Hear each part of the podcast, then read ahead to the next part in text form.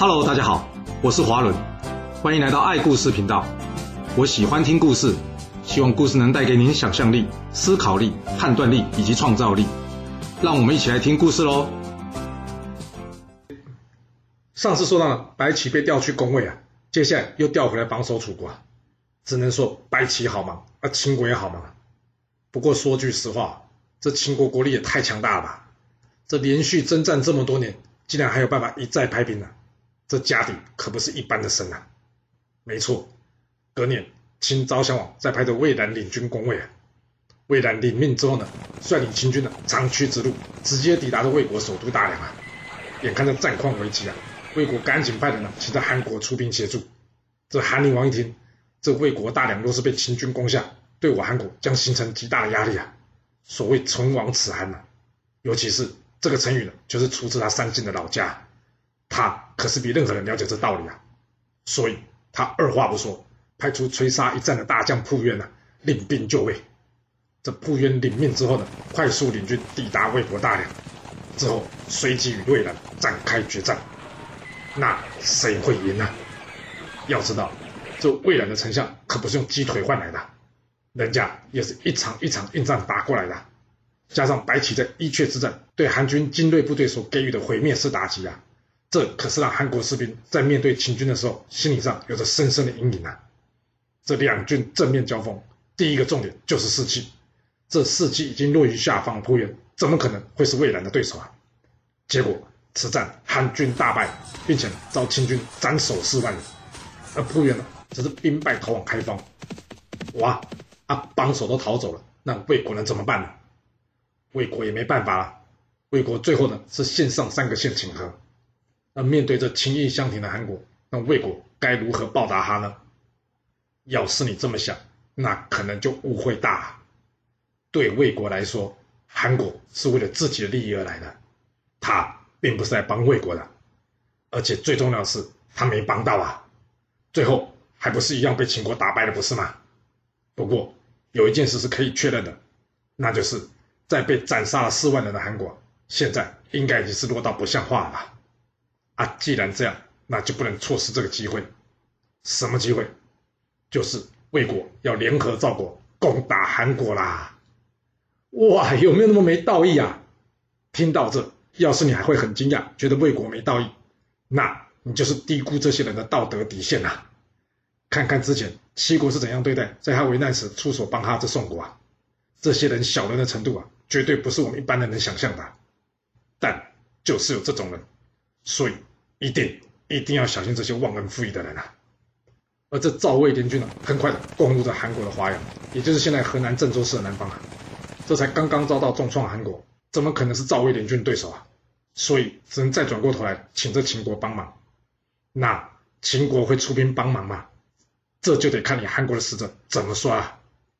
这韩国派出的使者陈氏呢，那陈氏要怎么说服秦国呢？来想想看，忘了吗？还记得我们在战国第二十七回的时候有说过这张翠是如何说服甘茂的吗？没错，张翠的说法就是，要是韩国被楚国打败，那韩国就会倒向楚国，这样对秦国好吗？同样的，要是这次韩国被赵魏所灭，这赵魏势必会强大，那这对秦国会是好事吗？这魏兰一听，没错，虽然说法老套，但是道理没变。现在可不是让赵魏两国并吞韩国的时候啊，所以。秦国决定出兵救援韩国，这时秦国再次派出白起、魏冉以及客卿胡杨领军。此战赵魏联军超过十五万人，而秦军在人数上并没有优势。在经过讨论之后，大家决定了，秦军必须出奇制胜，给赵魏联军来个意想不到的突袭。所以秦军以超乎预期的飞快速度呢，每日行军百里，仅仅八天就赶到了这战场华阳。与这赵魏联军展开决战啊！这赵魏联军根本就没想过秦军会在这么短的时间之内赶来救援这韩国，以至于根本尚未列好阵势对抗秦军。眼看着黑压压一片而来的秦军呢，突然间朝着赵魏联军冲杀过来，这赵魏联军不只是乱成一团了，士气更是瓦解了大半。就在这秦军一阵横冲直撞之下呢，这魏国统帅芒卯啊兵败逃走。不过有一说呢，是说他被擒了，而另外三位将军也被俘。这魏军最后惨遭秦军斩杀十三万人，那赵军也好不到啊，这赵将贾演也遭到秦军击退，赵军呢更是两万人活活遭到白起淹死。之后，秦军乘胜攻下了魏国的卷县、蔡阳以及长社，还有这赵国的关津，逼着这魏国拿出南阳这块重要土地来向秦国求和。哇，有没有搞错啊？竟然将南阳献出去给秦国，这行不行啊？前面我们有说过啊，这南阳是魏国上党与韩国联系的重要地方啊。这一旦南阳失守，魏国将会陷于孤立啊！这件事，魏国大臣都没人站出来反对吗？有的。这时，人在魏国的苏代建议着魏安利王说：“大王，你千万不可以听着段杆子的话，拿着南阳去跟秦国求和啊！这段杆子想要当上这魏国的相国，而这秦国呢，只是想要魏国的土地。你让这秦国来掌握这魏国的相国，再让魏国相国掌握土地，那这不是等于让他们两个互相勾结吗？这样，您魏国的土地将不复存在啊！”这就好比抱薪救火，心不尽，火不灭啊！什么意思？就是拿着木头去救火，这木头没烧光，火是不会灭的。也就是你拿土地去换秦国，不要攻打魏国，除非魏国土地都没了，要不然秦国是不会停止攻击的。那魏安利王有听下去苏代的话吗？不可能啦！现在的他已经被恐惧占据了整个心理啊，除非是秦国退兵。不然，谁说的话他都听不进去啦。所以，最后魏国将最重要的南阳之地割让给这秦国，而苏代这句“抱薪救火”也就成了后来的成语典故的由来，比喻用错方法，以致祸害加深啊。不过，这个成语在后来有些演变，在《三国演义》中呢，把这句话用“泼油救火”来取代；而在《官场现形记》中呢，则是说“火上加油”。所以，现在比较常听到呢是“提油救火”或是“火上加油”，但。这两句不是成语哦，这顺利度过一劫的韩国好像也没有好到哪去啊，因为韩厉王也在华阳之战之后过世，改由他儿子韩惠王继位，也有人称之为韩桓惠王的。嗯，怎么秦国修理来修理去的都是韩魏两国啊？啊，那赵国呢？前面有说过，秦国即使派出了杀神白起攻赵，也难以重创赵国。那这到底是什么原因呢？在继续回来讲秦国之前，我们就先将这历史镜头拉回到这赵国来吧。前面说过，燕国乐毅呢率领五国联军发动的济西之战，重创齐国。之后，各国诸侯各自解散，魏军转向攻打原先被齐国所占的宋国的土地，而赵军呢，则是袭取齐国的西阳。隔年，赵国再派遣廉颇出兵攻齐，取得阳晋，而廉颇呢，也因为济西之战以及阳晋之战的功劳，被封为上卿。是的，没错，这位廉颇正是与白起齐名的战国四大名将之一。廉颇向来以勇猛著称，而与赵国另外一位大夫蔺相如同时为赵国的支柱。不过，这两人一开始可不是很对盘的。那他们是如何从不对盘变成好朋友的呢？我们接着说吧。还记得和氏璧吗？当初这个害张仪被昭阳军打个半死的宝玉，最后到底跑去哪了呢？说真的，当时还真没有人知道，也找不到了。然而，就在多年之后的某一天，这和氏璧竟然出现在赵国了。据说，这和氏璧是被人转卖来转卖去的，而因缘际会呢，才来到这赵国。而这赵国的宦官缪贤呢，在一听到这是无价之宝之后呢，立即重金将它买下。不过，他买下这东西要做什么用呢？啊，要你是缪贤，你会怎么处理这块无价宝玉呢？再转卖，还是好好的保留着，晚上拿出来看一看也会笑。千万不要这么做啦！基本上，这种无价之宝，一般人千万不要没事拥有它了。而是真的拿到了，还是赶紧转卖或是交出去会比较好啊。没错，缪贤也是这样想的，所以他要卖掉它吗？嗯，看来他并不缺钱哦。也是啦。既然能花钱把和氏璧买下来，看来他手头也很宽。那他会怎么处理这和氏璧呢？他将这和氏璧交给他的大老板赵惠文王啊。这赵惠文王得到这无价之宝，他开心啊。不过他开心也没多久了，因为像这种宝玉重出江湖的事啊，一定会有人到处乱传的。但他可是赵王哎，难道他也保护不了这块玉吗？赵王又怎样啊？外面还有更强的秦国，不是吗？没错，秦昭襄王在听到和氏璧出现在赵国之后呢，他也很想看看这传说中的无价之宝啊，所以他找人去跟赵惠文王说：“啊，我愿意用十五座城池跟你交换这块宝玉。啊，不都说这是无价之宝了吗？还要拿东西来换？啊，要是换成了，不就变成有价之宝了吗？别误会，秦昭襄王说要给你十五座城池，那只是给你赵王面子啊。基本上他没用抢的，已经算很不错了。现在知道为什么刚刚会说，像这种无价之宝，一般人不要没事拥有它会比较好了吧？连这身为一国之君的赵王，他都不见得能保护得了，不是吗？不过。秦昭襄王用十五座城池换和氏璧的做法了，却成了后来成语典故“价值连城”的由来啊！用来形容什么？物品十分珍贵啊！啊，那讲了这么多，赵惠文王会同意拿着和氏璧去跟秦昭襄王换这十五座城池吗？当然要同意啊，要不然就准备开战呐！啊，不过问题来了，秦国会履行承诺给这十五座城池吗？真是的，不给要开战，给了又怕被骗。这赵惠文王没办法，只好找大臣们一起来商量啊。那有想出什么好方法来吗？来，你也可以想想看。一、二、三，想出来了吗？想不出来没关系，我们继续听故事就会有答案了。这一旁的宦官缪贤呢，跟着赵惠文王说：“大王，你要不要问一下我的门客蔺相如啊？”这赵王一听，蔺相如，他哪位啊？那、啊、你为什么觉得他会有答案呢、啊？这缪贤接着说：“大王，我跟您说件事哦。啊，之前我不是犯事吗？那时候我想说要逃到燕国，但是这蔺相如却制止我说啊，你想跑去投靠燕王，那、啊、你跟他熟吗？我跟蔺相如说熟啊。之前大王跟燕王会面的时候啊，这燕王还私下曾经跟我说啊，他希望能跟我交个朋友哎，所以啊，我猜这燕王会接纳我的。然而你猜怎么样？这蔺相如却笑着说啊，人家燕王想要跟你交朋友是看在大王的面子啊。”因为赵国强，燕国弱嘛，而大王跟我的关系不错啊，所以人家燕王才想要跟我结交成为好友。但现在不同啊，我现在是犯了事跑去燕国啊，这燕王不把我抓起来交回给大王娘才怪啊。他建议我，去向大王你认罪会比较好，大王应该会放了我的。哎，没想到，大王，我后来向你认罪，你还真的放了我哎。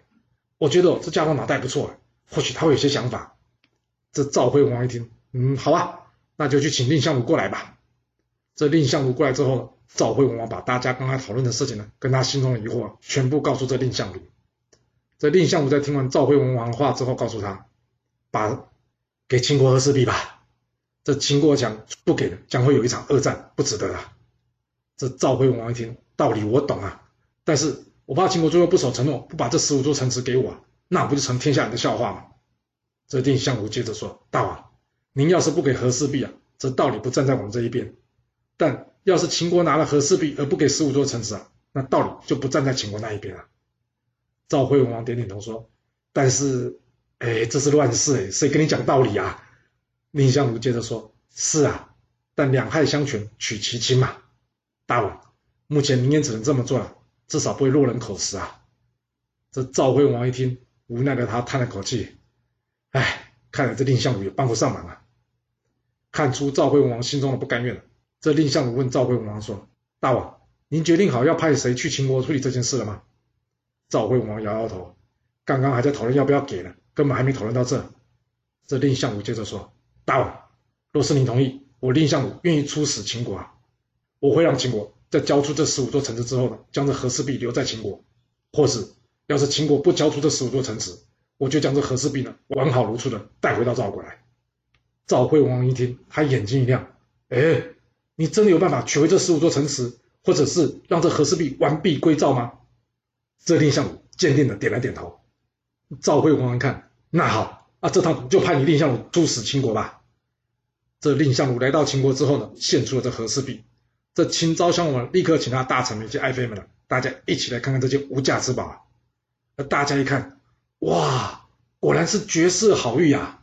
所以呢。赶紧拍马屁说：“大王万岁，秦国有福之类的话啦。”啊，马屁拍完了，秦昭襄王也看够了，这十五座城池是不是该有人交代一下啦？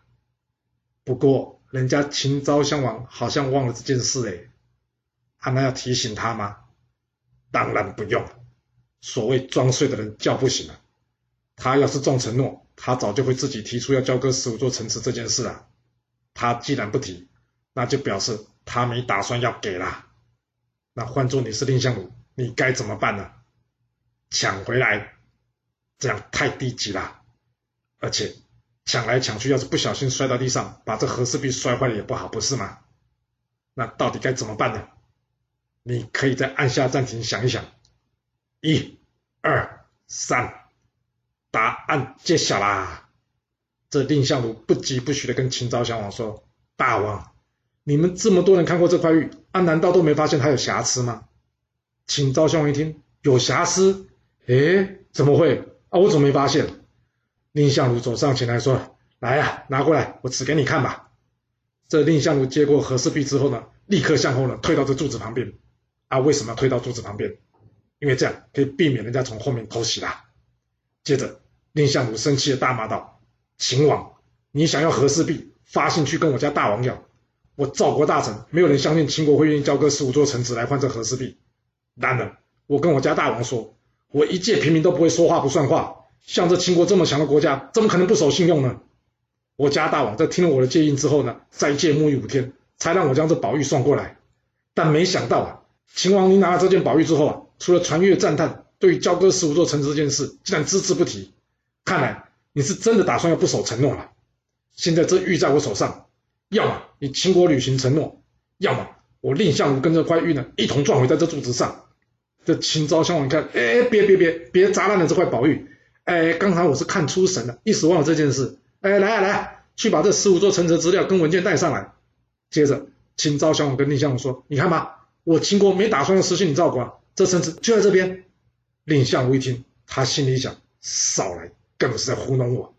他跟秦昭襄王说：“秦王，我家大王在送这玉出来之前呢，可是斋戒沐浴五天，表示敬重。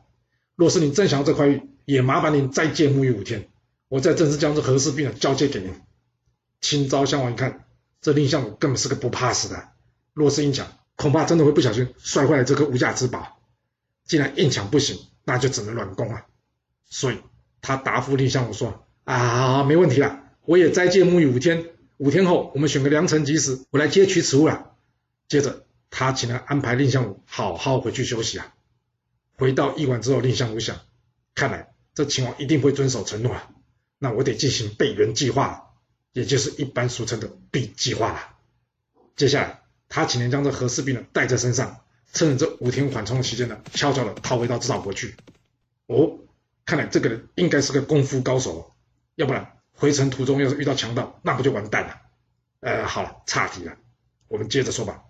五天之后，秦昭襄王摆出隆重的大礼，准备依约来取这个和氏璧了。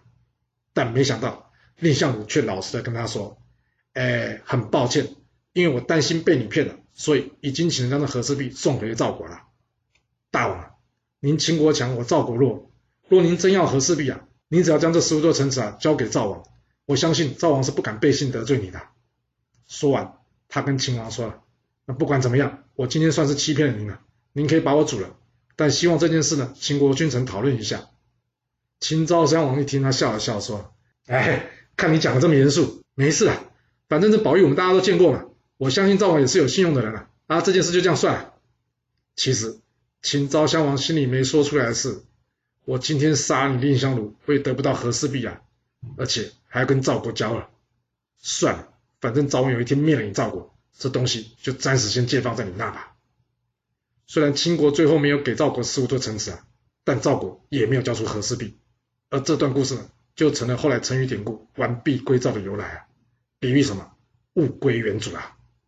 而之后呢，这蔺相如由于他自己机警勇敢的行为呢，获得了赵国上大夫的职位啊。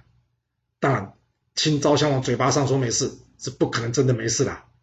之后就是前面说过的，秦国对外主张这赵国呢不跟他攻打齐国，还有呢这赵国出兵救援魏国，所以啊他们出兵攻下赵国的蔺、齐两所城池，之后又攻下离石城，然后则是白起攻打广兰城，斩杀赵军三万人。虽然这秦军攻势猛烈啊，但是赵国也不是没有斩获啊。而这当中赵国也有出兵攻打魏国。然后又策略性的将之前愿意攻下魏国鄱阳还给这魏国，并且呢派出大将赵奢夺取齐国的麦丘，接着再派廉颇攻打齐国，可以说也是对外动作频频啊。经过光狼城之战之后啊，秦昭襄王知道赵国这块肉实在是不好啃了，所以他决定暂时放下赵国，转向对南方楚国用兵。不过因为前面已经撕破脸了，秦昭襄王也不想再对楚国用面兽，还要回头来对付这头恶狼，所以秦昭襄王决定找这赵惠文王一同到这渑池来会盟好了。嚯嚯，讲好听是会盟啊，大家不是都已经杀红眼吗？有可能是会盟吗？别的不说，你秦昭襄王在武关不是才刚刚绑架过楚怀王吗？你叫我赵惠文王去，我信你不过哎。但是能不去吗？那赵惠文王真的会去渑池赴约吗？这故事会如何的发展呢？我们要到下次才能跟各位说喽。好了，我们今天就先说到这。若喜欢我的故事，要麻烦您记得动动你的手指，给我五星评价，或是点赞、订阅、追踪以及分享哦。当然，也欢迎您留言分享你对这一集的想法，或是你也可以请我喝一杯咖啡或是饮料，让我有持续创作的动力。其实历史就是顶层阶级的生活记录，了解顶层阶级的思考逻辑以及做法方式，我们就有机会改变自己的未来。谢谢您来听我说故事，我们下次再见喽。